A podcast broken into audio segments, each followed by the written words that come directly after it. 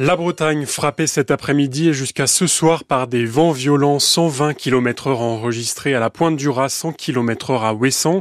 Dans les terres en Ille-et-Vilaine, les vents soufflent à 80-90 km heure, ce qui perturbe le trafic à tous les niveaux. En mer, les départs et arrivées vers les îles de Saint, de Groix, de Quiberon, Édic et de Belle-Île sont pour une grande majorité annulés.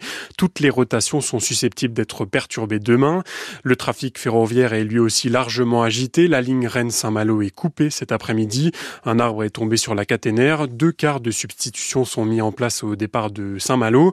Le Brest direction Quimper de 17h35 est annulé et les trains de 16h30 et 17h30 entre Guingamp et Paimpol sont annulés aussi.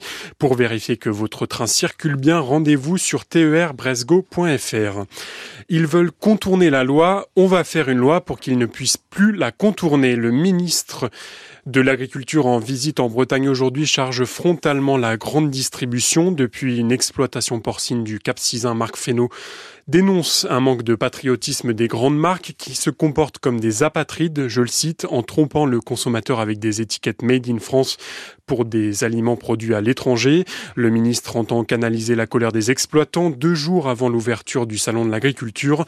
60% des mesures annoncées pour simplifier le quotidien des agriculteurs et mieux reconnaître leur métier sont finalisées, a affirmé Marc Fesneau ce matin sur notre antenne. Les agriculteurs de la coordination rurale du Morbihan, eux, se mobiliseront demain matin à partir de 9h devant la sous-préfecture de Lorient. Ils entendent continuer à manifester leur mécontentement face aux excès de la politique agricole européenne et à l'inaction des pouvoirs publics, disent-ils.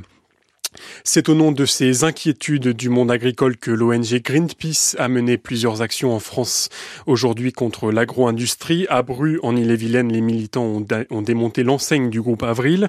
À Landerneau, dans le Finistère, Greenpeace a déboulonné l'enseigne du Leclerc. À la place, ils ont placardé une banderole Leclerc se gave, agriculteurs exploités. L'ONG demande au gouvernement une transition écologique stricte du secteur. En foot, un exploit est-il possible ce soir au Park pour le match entre le Stade Rennais et l'AC Milan, match retour des 16e de finale de la Ligue Europa.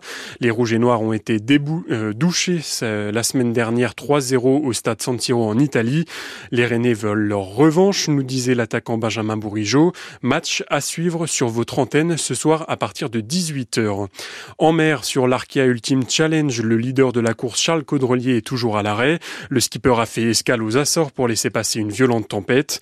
Le pilote du trimaran Maxi Edmond de Rothschild est à quelques jours pas plus de Brest, la ligne d'arrivée de ce Tour du Monde en solitaire. Derrière lui, dans l'ordre, ce sont les skippers Thomas Coville, Armel Lecléache, Anthony Marchand et Éric Perron qui sont toujours dans la course.